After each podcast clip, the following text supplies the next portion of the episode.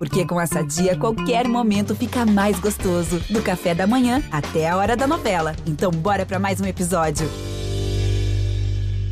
Grenade! Yasekiki! Vai vencendo a partida! É inacreditável o que vem jogando o time da NTZ! Stop blowing my mind! The man from Brazil, Brasil!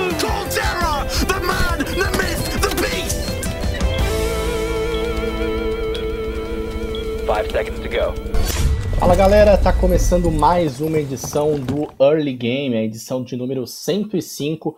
Eu sou Gabriel Oliveira e hoje eu tô acompanhado aqui, muito bem acompanhado. Primeiro apresentar o nosso companheiro de GE, PH Nascimento. Tudo bem, PH?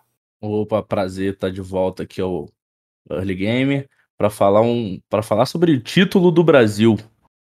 Pelo Olá. menos eu considero. Vamos É lá, isso. porque essa edição vai ser boa. É esse, quem tá aqui com a gente é o Turtle, técnico de League of Legends da EG, que no último final de semana aí conquistou o título da LCS, a LCS que é a Liga Norte-Americana de LoL. E aí, Turtle, mais feliz impossível, hein? Não, tô feliz assim. Eu nunca achei que eu ia sentir tanta felicidade na minha vida. Foi uma sensação assim bizarra de boa. E primeiro, antes de tudo, né, muito obrigado aí PH e Gabriel por por me convidarem aí pro podcast. A gente agradece a sua presença aqui, né? A gente está fazendo essa conexão direta Los Angeles São Paulo para para esse bate-papo aqui no Early Game. E cara, queria primeiro é, começar falando um pouco sobre como que foi essa, essa campanha aí de vocês na, na LCS, né? Como que culminou assim nesse, nesse título? O que, que você acha que foi mais é, importante para vocês conseguirem isso? Porque acabou sendo uma, um resultado até que surpreendente assim para a comunidade internacional, né? Até para a própria história da, da EG, né? No League of Legends. Co- Como é que foi isso? Assim, como é que foi essa, essa caminhada para vocês? Ah, então, começando desde o lock-in, né, que a gente tem o campeonato que é antes do campeonato oficial, é como se fosse, eu não sei um outro exemplo que eu tenho que eu posso dar, mas é um, um mini campeonatinho, aí é, é para mais ou menos pra galera conseguir trazer todo mundo que tá pro que tá de importe para os Estados Unidos, que às vezes tem problema de visto, e também pro, pros times ter tempo para se aquecer. E o lock-in ele acabou ajudando a gente bastante porque a gente conseguiu chegar na final e a gente conseguiu ver bastante coisas sobre tipo como que é o- os playoffs, como os nossos jogadores se sentem nos playoffs e como que eles interagem entre eles. E aí quando começou a LCS, a gente teve um, um pouquinho de, de problema pra não pra se adaptar, mas en- engatar mesmo, sabe? Porque às vezes o, o time ele acaba tendo alguns problemas, aí você tem que resolver, aí você acaba achando uma fórmula correta que funciona por algumas semanas, aí o patch muda, aí você tem que adaptar algumas coisas. Então, o, o bom desse time é que toda a line-up, eles são. é, Os, os cinco players, eles são muito bons em, em, diversas, em diversas áreas. Então é muito fácil eu, como head coach e a coaching staff no geral, fazer um trabalho que. Um trabalho mais tranquilo, assim, né? a gente não tem muita dor de cabeça com eles. Então, isso ajudou bastante também nessa caminhada. E no meio do split a gente. A gente teve alguns probleminhas, uns probleminhas de draft. Aí tem um dos nossos coaches que que ele estava na Coreia, aí ele conseguiu vir pro, pro, pros Estados Unidos no meio do campeonato da LCS, e aí a gente conseguiu já trabalhar muito melhor os drafts, trabalhar muito melhor o que a gente queria fazer, e, e aí, meu, quando chegou no playoff, tipo, a gente era uma máquina. Porque os nossos treinos, sempre a gente ou estompava, tipo, 70% dos treinos a gente estompava os times, e 30% a gente, tipo, ou tomava stomp, que a gente luta bastante early game, ou a gente ou, ou a gente dava FF ou tipo, o jogo caminhava normal, né? E, e aí todos os times tinham medo da gente. Todos os times nesse, nessa, nessa season tinham medo da gente, porque a gente tem um elenco muito bom também. E aí chegou nos playoffs, a gente conseguiu. A gente perdeu pra Team Liquid, que a gente quase deu 3-0 neles, mas a gente perdeu os dois. Perdeu depois. Foi pra cinco jogos. Depois a gente jogou contra a FlyQuest, que a gente dropou um joguinho contra eles, que a gente quase ganhou, só que, tipo, a gente deu uma trolladinha e não conseguiu finalizar o Nexus por um hit do, do Inspire, que ele tava de Grace. Faltou um hit pra ele a gente acabar 3-0 a série. E aí, quando a gente foi pra jogar contra a Cloud9, a gente sabia que a Cloud9 tava um pouquinho meio abalada. Eles até trocaram o suporte deles, que eles estavam jogando com Insom e depois eles colocaram Isles. E a gente sabia que a bot deles, a bot lane deles ia ser bem fraquinha. A gente foi lá, deu 3-0 neles também. Aí contra a Team Liquid, a gente achou que ser a série mais difícil, que foi a semifinal. A gente achou que, porque eles são um time muito bom, a bot lane deles são bem boa. E o, o Bjergsen, ele não, não comete muitos erros. Ele é bem passivo na lane, só que ele sempre tenta escalar, ele não comete muitos erros. E a gente deu 3-0 neles também. Aí assim que a gente deu 3-0 na Team Liquid na semifinal, no dia seguinte a gente ia jogar contra a 100 Thieves. E a gente tava tão. Uma sincronia tão boa todo mundo, numa vibe tão tranquila, sem muita pressão, todo mundo achando que a gente não ia ganhar. Todo mundo só começou a torcer pra gente quando a gente deu 3-0 na Team Liquid. E aí a gente chegou na final, contra a 100 Thieves, a gente conseguia ver na cara dos outros jogadores da, da 100 Thieves que eles estavam muito pressionados, muito nervosos e tinha muita pressão em cima deles. E eles já tinham medo da gente. Então a gente acabou dando 3-0 neles na final. E foi uma, foi, foi um, uma caminhada assim muito boa, porque a gente teve muito altos e baixos, mas no final foi uma calmaria. É, e falando ainda sobre essa a caminhada, a campanha da, da EG na LCS até o título, além da LCS, na semana a gente teve também a final do CBLOL e a final lá do Valorant Masters, né? E o, o, campeão saiu da Lower também. Você acha que, que passar por mais jogos e ter essa sequência maior, é, de repente deixa o time mais, mais preparado para chegar na final, mais embalado por vir de algumas vitórias consecutivas, já, já vem embalado para chegar na final e, e, e, dar esse stomp, como vocês deram aí de 3-0 na final? Então, eu acho que tem muito lado positivo e muito lado negativo também. Então, você explorando pelo lado positivo você vai ter mais experiência em BO5, então em melhor de 5. Então isso ajuda bastante seu time a, a, se preparar, a se adaptar no meio dos drafts. A gente sempre tinha 3, 4, 5 opções de, de caminhos de draft diferente. É, você acaba se acostumando com derrota também, porque você perder um jogo na MD5 é, afeta muito o, o, seu mental. Então você tem que aprender a ter um, um a lidar com a derrota, né? É, uma coisa que a gente fala que que principalmente os meninos aqui da, da, da EG, eles falam que o primeiro jogo da MD5 é o mais importante, o segundo, não, o primeiro jogo da MD5 é o mais difícil, o segundo é o mais importante e o terceiro é tipo é só você finalizar. Então, é, eles têm umas, uma dinâmica e umas ideias sobre a MD5 que você acaba construindo mais se você consegue jogar mais. Então você tem mais experiência, você sabe lidar com derrota, até com as vitórias também, para você não ficar muito. É, o seu ego não subir muito. Então, quem vem da lower bracket, lower bracket tem, tem esses pontos positivos de você ter mais jogos, de você tipo, se, se adaptar e tudo mais. Só que se você vem da, da upper bracket, se você vem do lado de cima, você consegue estudar muito mais o inimigo. Então você tem muito mais preparação. Só que aí você não tem tanto tempo de jogo, você não tem tanto tempo de MD5, e aí depende de como que é o seu roster, se você tem um time que já sabe lidar com as MD5. Já.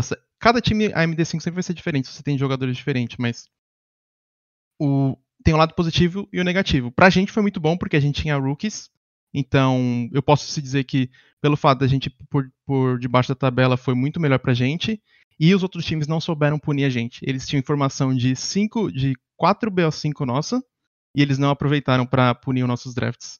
Então, esse é o lado positivo e o lado negativo. Pra gente foi melhor ir por baixo. E para quem está ouvindo a gente aí e talvez não conheça, né, é, a, a, história do, do Turtle e a magnitude do que ele conseguiu, né, nesse domingo, né, o Turtle é um ex-jogador que virou técnico ainda aqui no Brasil e aí teve essa oportunidade de ir lá para fora e treinar uma equipe, uma equipe gringa. A gente ainda vai discutir um pouco mais sobre isso, como foi essa transição e tal, mas, Turtle, eu queria é, é, que você falasse um pouco da importância desse título para você, do peso e para o Brasil também, né? Porque é, nenhum brasileiro tinha conseguido um resultado tão expressivo no, no League of Legends é, internacionalmente, né? Como você conseguiu agora. É, como é que foi para você é, conquistar esse título, chegar a essa conquista e pô, a repercussão que, que teve a partir disso, né? A partir desse, desse título, como é que foi isso na tua cabeça? Então, assim que eu, que eu conquistei o título, no começo eu não acreditei. Eu não consegui acreditar, para mim parecia que era um sonho. E Eu fico até um pouco emocionado, porque só de lembrar da sensação é. Eu só queria, eu só queria chorar. Eu só queria, tipo. Tudo. Todo mundo foi. Muita gente foi contra o. Contra o Turt, né? Contra o, o. Desde que eu era no Brasil, ninguém nunca botou muita fé. Os que botaram não, não davam a, a. Como que eu posso dizer? O suporte necessário. E eu sempre achava que eu conseguia fazer muita coisa só que ninguém conseguia ver. E, e aí, assim que eu ganhei o, o, a LCS, todo, todo esse peso que eu tinha carregado, todo esse tempo que eu tentei conseguir um título e nunca consegui, tentei dar, dar o sangue e alma e nunca consegui nada. Isso foi uma coisa que, assim que eu, que eu ganhei, eu me senti aliviado. Aliviado, feliz. É, eu não consegui acreditar na hora que aconteceu na hora que eu corri pro, pro backstage, depois que eu ganhei, a primeira coisa que eu fiz foi, foi ligar pra minha noiva e, e eu desabei chorando, assim, de felicidade. E, e acho que é isso, é, é uma mistura de alívio, porque esse cenário você tem que dar sua, sua alma, seu sangue, você sacrifica muita coisa da, da sua vida pessoal pra tentar correr atrás do título. Eu passei por muitos problemas também me adaptando aqui pro NA, porque falar outra língua você não consegue se expressar da mesma maneira. Então, foram muitos baixos, muitos baixos para finalmente atingir o alto. Então, foi tipo uma sensação de alívio, de felicidade muito grande. Então, isso que representou para mim. E na, na sua carreira aqui no Brasil, tanto como jogador e como brevemente como técnico, né? Você não chegou a ser campeão aqui no Brasil, certo? É, não cheguei, não cheguei. Mas agora como treinador, com, mesmo com pouco tempo de, de trabalho, você não tem uma carreira aí longa de, de muitos anos, mas você já chega campeão da, da LCS, campeão internacional. E, e como é que foi essa transição aí de jogador para técnico e agora um técnico com um título de peso no currículo? Uhum. É, começando de jogador para técnico, tudo começou na CNB, depois que a gente teve o Autofill, que, que foi a line-up com Robô, Baiano, PBO, é, Hakim e o Yamp. Aí naquela época a gente eu revisava bastante com o Yamp e aí a gente teve um problema com o nosso técnico na época e aí eu comecei a fazer os reviews, porque não, a gente não estava tendo uns reviews é, que a gente achava que era bom e aí eu comecei a fazer porque eu queria ajudar muito o time. Eu não queria só ficar assistindo o time jogar e sem fazer nada, sabe? Então eu queria fazer alguma coisa. Eu falei, tá, vou, vou fazer os reviews aqui.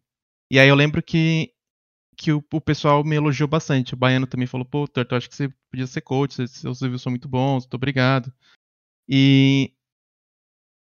E aí, juntando essa parte, que foi quando eu resolvi virar no próximo split, e na NTZ, dois anos antes da CNB, um, um, um ano, né? Um ano, um ano e meio antes da CNB, eu era, eu era jogador e o Peter era meu coach. Então, quando acabou o split na CNB, ou na, na NTZ, o Peter me chamou de lado, que ele tem a conversa individual com cada jogador. Ele me chamou, e aí ele virou para mim, ó. Eu não sei quando que você vai parar de jogar, mas eu acho que você vai ser um bom técnico.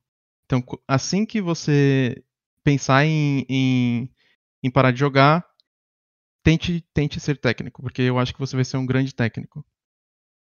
E isso ficou comigo. Isso ficou comigo, aí eu fui pra CNB, aconteceu o autofill, tá, lá, e aí juntou com, essa, com essas coisas que, que os players da CNB me falaram, eu falei, pô, várias pessoas estão falando que eu tenho potencial para isso, e que eu sou bom nisso, então eu vou tentar. E aí no próximo split, a CNB reformulou, aí teve só os rookies, é, e foi meu primeiro split de coach. E aí eu tinha cinco, não, quatro jogadores rookies. E eu só tinha o PBO e o Yamp de mais veterano, só que o Yamp era considerado o rookie ainda.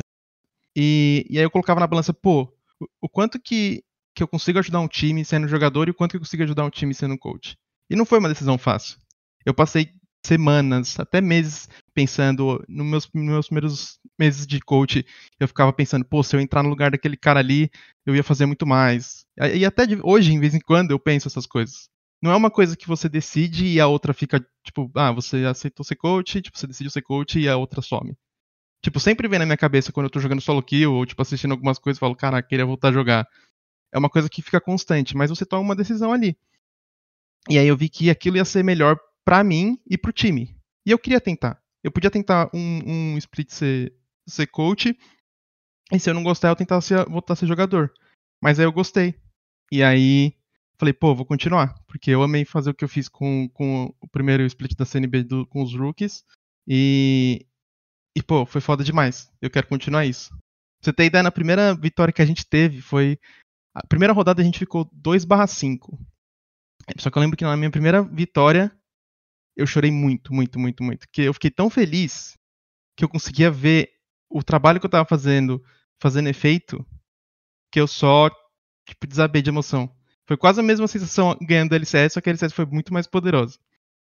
E Aí, beleza, foi, essa foi a transição de, de coach, de, de player, jogador para coach. E aí de coach do Brasil para coach do, do, do NA. É, como eu já tinha trabalhado com o Peter, eu já tinha trabalhado dois anos de coach e eu me considero que eu tive bons resultados. Não foram resultados bons em, em quesito de ganhar título, mas foram resultados bons do que eu fiz com as lineups, de como foi meu trabalho com os jogadores que eu trabalhei e como eles gostaram de mim, que eu sempre peço feedback, eles me dão feedback, e uma coisa que, que, eu, que eu que já sabia. E aí o Peter, ele estava contratando a coach staff para EG, e ele me recomendou. E aí, como que ele me recomendou? Ele não podia ser o cara que ia fazer entrevista, né? E aí eu passei um processo seletivo de com quatro pessoas da EG, da coach staff da EG, sem ser o Peter. Pra quatro ver, tipo, entrevistas, é isso? Diferentes? É, foram quatro entrevistas com, com Caramba. Três pessoas, na verdade. É, foram três pessoas, na verdade. Tá. E aí a, a primeira entrevista foi para falar sobre como que foi meu, meu, passado, falar um pouco mais de mim e tudo mais. Aí beleza, passei nessa primeira entrevista. E você já aí falava bem inglês? Já entendia? Já, já se comunicava bem? É, entender eu sempre entendi muito bem. O, falar eu consigo falar também, só que no começo era difícil me expressar. Tipo, às vezes eu queria. Eu pensava em alguma coisa e aí eu não conseguia é, formular da maneira mais compreensível para a pessoa que, tava, que eu tava conversando. Ou, e, enfim, é mais tipo se expressar e falar coisas que você não. Por exemplo, falar de LOL é fácil porque a maioria das coisas são em inglês, então você acaba, tipo, já falando meio que automático. Mas falar de coisa pessoal, coisa tipo da vida assim, é muito mais difícil. Então com o LOL era mais tranquilo. E você sentia que, que poderia ser um, um, uma dificuldade a mais para você nessa seleção, né? Considerando é, essa dificuldade, né, óbvia, né, que você não é nativo e ainda mais numa Sim. posição que precisa ter essa comunicação, né, com os jogadores, uhum. no dia a dia Sim. e tal. Você tinha um receio quanto a isso? É, então, quando eu tava fazendo essa entrevista, era para ser, não era para ser head coach, né, que foi ano passado, era para ser é, jungle positional coach de jungle. E aí eu conseguia tipo falar tranquilo e, e eu não tinha tanta essa preocupação, porque assim que acabava a entrevista, ou até mesmo antes da entrevista, eu falava, ó, eu não, eu não consigo falar muito bem, né? Eu não, não, não falo inglês tudo mais. E aí no final a pessoa falava, pô, você fala muito bem. Não sei por que, que você tá, tá achando que você não fala bem, você conversa muito bem, você fala inglês muito bem, você entende.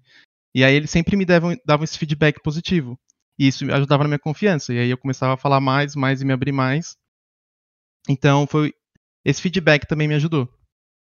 Mas eu já, já conseguia falar um pouco.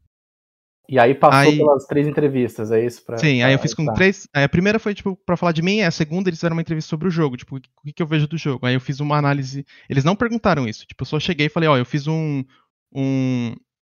Foi uma recomendação da minha noiva, tá? Ela falou, ah, faz um documento assistindo um, um jogo da série deles e escreve tudo que você acha, pra, faz tipo, meio que um review inteiro do, do jogo e fala com eles. E aí eu fui, fiz, e aí quando eu fui mostrar para eles, falou: "Nossa, você fez isso?" Então, tipo, essa proatividade já meio que, que abriu os olhos deles, mais ainda. E aí eu fui lá, falei todo o processo, expliquei do jogo o que, que eu pensava, eles gostaram do, do, do, do, que eu apresentei. E aí fiz mais outra entrevista e tal, falei com o GM, tudo mais. Aí ele sempre me falava, pô, você tá no nosso top 1, tá entre você e mais uma pessoa. Pô, a gente fez entrevista com outra pessoa, agora é só você, vamos falar de contrato? Aí a gente falou de contrato. E aí eu indo pro NA, eu comecei de, de positional coach de Django, que é a role que eu tenho mais sabedoria. E aí, tipo, eu tive um ano que todo mundo da IG gostou de mim. Tipo, todo mundo me elogiou, todo mundo gostou. E aí acabou que chegou essa essa essa proposta de ser head coach. E essa transição de coach BR para o NA foi bem fácil por, porque tipo, eu conseguia falar inglês, então não foi tão difícil, e eu comecei como positional. Se eu fosse direto head coach de BR para head coach do, do NA, eu ia ter bastante problema. Porque você tem que ter muito mais habilidade em várias outras coisas. E é basicamente foi isso. Aí eu consegui tornar head coach. Eu acho que eu não, não fiz o, o split perfeito com os, com os meus jogadores. Eu acho que eu poderia ter feito muita coisa melhor. Mas no final a gente ainda conseguiu tirar, tirar conseguir o título, né? Mas basicamente foi esse todo o processo. E trabalhando dos dois lados, né, no Brasil e no NA, quais as maiores diferenças que você vê do CBLOL para a LCS, do, tanto dos jogadores, da comissão técnica?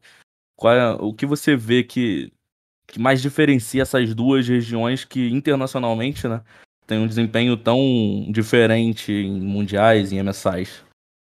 Então, a primeira coisa para mim são as organizações, porque aqui é tudo tratado com muito mais profissionalismo.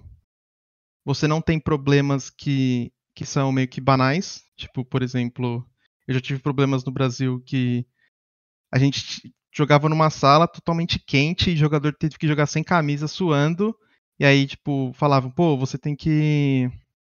A gente pedia para colocar um ventilador, ar-condicionado, e aí sempre falavam que iam colocar e nunca colocavam. E essas coisas você acaba estressando muito mais jogador. E, o, e todo mundo que tá no time, né? Mas é, o profissionalismo é a primeira coisa. Eu sei que no NA tem muito mais dinheiro e blá blá blá, mas começa sempre da, da organização e como que eles lidam com os problemas. Esse é, é o que eu vejo de primeiro passo. E o segundo é como que eu posso falar isso? Assim, eu não acho que, que, que muita gente que eu vejo no Twitter falando que é muito falta de esforço, que o jogador não, não, não fica se esforçando e tal. Mas eu acho que isso é bem bullshit, assim, óbvio que tem jogadores que não, que não se esforçam, mas é como você vai se esforçar. Por exemplo, aqui eu tenho jogadores que eles não ficam só jogando solo kill, porque eles sabem que solo kill DNA é tipo não é tão produtivo, é só quando eles querem tipo treinar algum campeão novo, treinar a mecânica de alguma coisa, ou ver coisas específicas mas eles assistem muito VOD. E por eles mesmos, não é tipo, eu chego lá e falo, oh, você tem que assistir, você tem que assistir jogo. Tipo, você chega na sala, eles já estão vendo LoL, eles estão vendo todos os jogos da LPL, eles conversam entre si. Então, eles sabem meios de aprender a não ser só ficar jogando solo kill. Porque se você ficar jogando solo kill da mesma maneira para sempre, 12 horas, você não muda nada. Então, eu acho que esse também é um fator muito grande, que é você, tipo, achar maneiras de aprender sem ser só jogar solo kill. Porque solo kill é, é mais divertido. Mas às vezes os jogadores não sabem assistir um replay para você aprender. Porque às vezes não é divertido, porque às vezes a pessoa também não sabe assistir o replay e, e aprender. Aí vem a ajuda do coach, como que pode ajudar com isso e tudo mais. Só que, é, acho que esses são os dois maiores pontos. Assim, mas o principal para mim vem das organizações, que eu já passei por muitos maus bocados e, são coisas assim que ficar sem receber salário por cinco meses e no final escutar que a gente não foi bem por culpa minha. Então, tipo, essas coisas é, assim é complicado, né? É, é complicado, né? O, o, dia a dia do time fica mais, mais difícil de lidar, né? E aí Sim. você com, com tudo, digamos assim, o básico, né? Que deveria ser o, o normal, acho que fica muito mais fácil de você trabalhar, né? E aí até uma, Com certeza. uma, uma dúvida minha, assim, que você explicasse pra gente como que é o teu dia a dia, assim, hoje, né, sendo treinador, o treinador principal aí da equipe, o que que você faz, que você tem uma, uma comissão técnica, né, com você também. Sim, sim. Como uhum. é que é o teu trabalho, você que gerencia, distribui as funções, como é que é o teu dia a dia? Então, eu aprendi muito nesse split porque pelo que eu já vi de todos os times que eu trabalhei, head coach você pode fazer várias coisas diferentes. Um head coach pode ser completamente diferente de outro head coach de outro time. Então é meio que você saber os seus pontos fortes e os pontos fortes da, do, das pessoas que você tem ao redor de, de, de, você. Então, por exemplo, no meu dia a dia, normalmente eu acordo e aí tem dois dias da semana que a gente vai para academia todo mundo e faz um, um workout, o time inteiro. E mas começando da, da segunda. Segunda é folga. Aí terça. Terça tem uma reunião da Code Staff.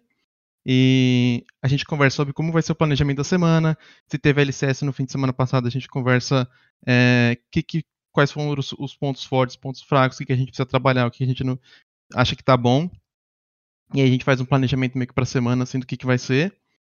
E aí eu vou, vou pro office. Aí a gente normalmente faz uma, uma reunião com, com jogadores para explicar qual que vai ser o foco da semana, o que, que a gente precisa fazer, qual que vai ser os picks que a gente precisa jogar, e essas coisas meio que básicas assim. Só que de uma forma que não seja tão longa ou estressante. Então esse é o ponto principal de tudo. Você fazer coisas que não estressem os jogadores e você mantenha coisas úteis e, e rápidas. Então, tipo, dependendo dos jogadores que você tem, você tem que tomar cuidado para ter esses detalhes. Tem que ser rápido, eficiente, não per perder tempo. Aí começa depois dessa reunião, a gente almoça e aí tem a, a, as screens, né? Que aí depende, vai. Normalmente é por volta de 5 horas, você joga 5, 6, 7 jogos, dependendo de como foram os jogos. Aí acabando esses, esses jogos, no intervalo tem os, os reviews que a gente tem, sempre tenta manter também rápido, eficiente e não ficar é, enrolando muito, porque se você ficar 50 minutos fazendo um review, o próximo jogo o jogador não vai estar tá nem pensando direito, vai estar tá estressado ou frustrado, ou, independente do que for, então você tem que manter um ritmo saudável. É... Aí depois disso, fica um pouco mais livre. Aí, por exemplo, eu assisto bastante LPL, eu assisto bastante LCK, tento ver é, matchups que eu ainda não conheço é, principalmente das lanes, que eu tenho mais conhecimento de jungle, como eu falei, então eu preciso aprender mais as lanes e eu tento ver mais essas coisas, tipo, que eu não sei ainda. É... E aí de noite eu, eu pego um tempo para mim, assim. Então normalmente eu, eu, guardo umas duas, três horas para eu me divertir, para fazer o que eu quero, às vezes jogar solo kill, ou jogar outro jogo, ou alguma coisa que me desconecte do, do LoL para eu poder descansar, porque isso também é uma coisa importante para você sentir todo dia que você tem energia para trabalhar o seu, o seu máximo. Então, para mim é uma coisa que eu valorizo muito essas duas, três horas que eu tenho para mim de noite. Assim. Aí depende, né? Quando chega mais perto de playoff, eu, eu acabo tendo nenhuma hora para mim de, de, descanso, eu acabo tryhardando mais. Então, isso é, é, meio que depende da situação que você tá com o seu time. Mas basicamente meu dia, meu, meu dia, dia é assim. E hoje você já se sente confortável na posição que você tá? Porque acredito que também seja é, é difícil, né? Essa transição, ir para outra li, liga, outro idioma é, outra sistemática, né? Que você tinha que antes se preocupar com o condicionado, com, com salário, agora você consegue focar só no jogo, no dia a dia. É, hoje você já sente que é, é, tá dando o seu, o seu máximo aí e que o teu trabalho tá refletindo. Você até comentou anteriormente aqui, né? Dizendo que você chorou porque viu é, que o que você tinha feito refletiu em jogo. É, você vê isso também na, na LCS? Sim, eu vejo bastante. É, eu não acho que ainda estou numa situação confortável, porque eu ainda não consigo me expressar 100% do jeito que eu quero no inglês. Tem muita coisa que eu queria dizer para os jogadores eu acabo ou dizendo de uma maneira que não é da maneira que eu queria, porque cada pessoa você tem que meio que falar de uma maneira diferente para ela receber a mensagem. Então, esse esse a parte do inglês ainda falta bastante para mim. E eu consigo falar normalmente, mas é a questão de você ter o seu pensamento, você conseguir se expressar da maneira que você quer sem precisar pensar, que é o que acontece com o português. Eu consigo me expressar, tipo, em um segundo eu consigo já expressar, falar o que eu quero, mas em inglês às vezes não, não sai da melhor maneira. Então acho que esse é o ponto principal que eu preciso melhorar. E nesse split eu acho que teve muita coisa que eu aprendi durante ele. Por exemplo, delegar funções, que era uma coisa que eu nunca tinha feito na minha vida, no Brasil principalmente. E aí aqui eu tenho uma coaching staff gigante e eu não sabia pedir ajuda para as pessoas. Eu não sabia, eu sempre tentava fazer tudo sozinho, porque eu tinha que fazer tudo sozinho, ou quando eu tinha, por exemplo, eu e o Bells, eu na, na CNB e na Cade, era eu e ele, mas cada um fazia a sua parte. E aqui eu tenho um monte de gente e eu não sabia. Eu não sabia, tipo, delegar as coisas, e eu fui aprendendo isso no meio do split também. Então acho que eu ainda estou muito longe de ser um, um, um, um técnico muito bom, eu acho que eu tenho muita coisa para aprender, principalmente em inglês. E eu tenho muita coisa para aprender para ser muito mais efetivo no, no, no, time. E com o título da LCS, né, Turtle? Agora a EG está classificada para o MSI, já tem até o grupo definido com a G2 e a Order. E quais as expectativas para o MSI aí? Então, a nossa expectativa tá bem boa. A gente não tá tentando. A gente não tá colocando tanta pressão em nós mesmos É, a gente pegou um grupo que é relativamente fácil comparado aos outros, que a gente pegou um time da Oceania e a gente pegou o AG2, que vai ser o mais difícil, só que a gente é um grupo de três, né? Então, se a gente ganhar da Oceania, é praticamente que a gente já está meio classificado para a fase de grupo, para a próxima fase. Então, eu acho que a gente consegue ir bem nesse, nesse, nesse MSI. A gente consegue ir até para a terceira fase, que é as quartas de finais e a final, se não me engano. É... A gente está bem confiante. A gente não está colocando pressão, que nem a gente fez durante toda, todos os playoffs, mas a gente está com uma expectativa sempre positiva. E agora trazendo um pouquinho pro, pro nosso lado, né, aqui pro Brasil. É, não sei se deu para você acompanhar tanto, né? Mas queria saber as suas expectativas. Como você acha que a Red, campeã do CBLOL, vai desempenhar no, no MSI? Então, para ser bem sincero, eu torço bastante pra, pra Red, porque no ano passado eu trabalhei com eles no Worlds. É, a Red me, me, me, deixou trabalhar com eles e quando eu assisti as screens deles ano passado no Worlds, eu fiquei muito impressionado. Eu não achei que um time um time brasileiro conseguia ter a sinergia ou a interação que, que, que aqueles jogadores têm entre si. E até mesmo em questão de conhecimento, eles tinham um conhecimento relativamente bom. E eu fiquei muito impressionado. É, principalmente com o Aegis e com o Titã. Foram os que mais me impressionaram, assim. E aí depois que eu consegui trabalhar com eles, vi como eles trabalham junto e ver o trabalho do Coelho também, eu fiquei muito impressionado. E aí eu acabei meio que, que torcendo por eles também. É, e eu acho que a Red, eu não me lembro do grupo deles, mas eles têm um potencial mais do que ano passado. Então, eu acho que eles podem melhorar se eles conseguirem ter a mentalidade certa para melhorar todas as coisas que eles não conseguiram fazer no MSI ou no Worlds ano passado. Eu acho que eles vão conseguir ir bem mais longe do que antes. E não desistam do brasileiros, isso que é, que é, que é a principal coisa. Que a gente às vezes pode dar passos pequenos, demorar para chegar no lugar, mas de pouco em pouco, com as oportunidades certas, o brasileiro consegue ir longe. A gente viu isso no Valorant com, com o time da Loud, a gente viu isso com a Red, a gente viu com, com comigo, então não desista, a gente consegue longe sim. Você me deu a deixa perfeita para a minha próxima pergunta, para a gente encerrar a edição de hoje do Early Game.